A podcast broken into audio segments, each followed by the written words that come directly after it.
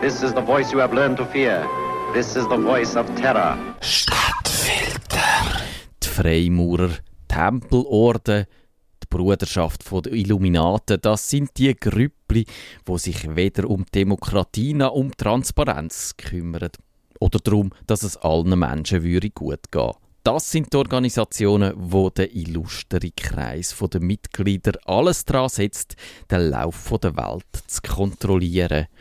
Und die, die nicht eingeweiht sind, also wir alle, die haben keine Ahnung, was läuft. Jetzt gibt es Leute, die sagen, dass die Freimaurer, die Templer und die Illuminaten, dass die alle einen gemeinsamen Ursprung haben. Es gibt eine Organisation, wo als älteste Geheimgesellschaft gilt. Im alten Ägypten, in Indien und im Tibet ist sie aktiv gewesen.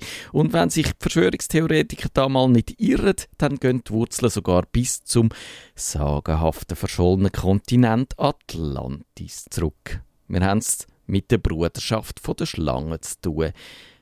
Naturverschwörer überhaupt. Wenn man als bibelfester Sonntagsschüler von der hört, dann drängt sich sofort eine Vermutung auf, nämlich die, dass sich die Gesellschaft auf die andere Seite geschlagen hat, auf die Seite der Verführer, von dem, wo Adam und Eva den Öpfel anheben. Aber so einfach ist es nicht, sagen die wahren Insider. Sie weisen darauf hin, dass der Schöpfungsmythos nur eine Variante von viel älteren Überlieferungen ist. Und ich frage mich, Bibel als Schwarzkopie auch eine schöne Verschwörungstheorie, aber um die geht es heute dann trotzdem nicht. Was die Schlange wirklich für eine Bedeutung hat, liegt im Dunkeln der Geschichte. Sie knüpft aber wahrscheinlich bei den Sumerer oder bei den Babylonier an. Da gibt es Tiamat oder auch die Ghana, das ist so eine Göttin, sie wird häufig als Schlange dargestellt. Im epischen Kampf besiegt sie ihren Ehemann, den Apsu. Nach dem Triumph wird sie so mächtig, dass sie mit einer Armee gegen ihre rebellenhaften Kind vorgeht. Sie kommt bei dem Distribut aber mordsmäßig eins auf den Deckel über und wird in zwei Hälften gespalten, nämlich in Himmel und in die Erde oder auch in die Materie und in Geist. Und darum verkörpern die Schlangen häufig die materielle Welt und den Materialismus und nach dieser Logik wäre die Bruderschaft der Schlangen eine sozial-darwinistische Organisation. Der Stärkere gewinnt wäre das Motto und zum Überleben sind alle Mittelrecht, also auch Kolonialismus oder Trassenhygiene, wie sie anfangs von den 1920er Jahren auch in der Schweiz propagiert worden ist.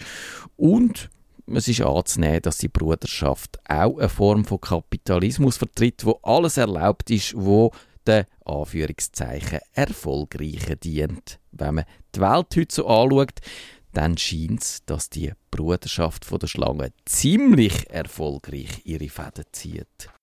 Wir fühlen uns einigermaßen hilflos. Eine Geheimorganisation, die seit Urzeiten auf ein Ziel zuschaffen und das mit dem globalen Kapitalismus jetzt auch fast erreicht hat, was bleibt da für uns, wo wir das nicht so toll finden?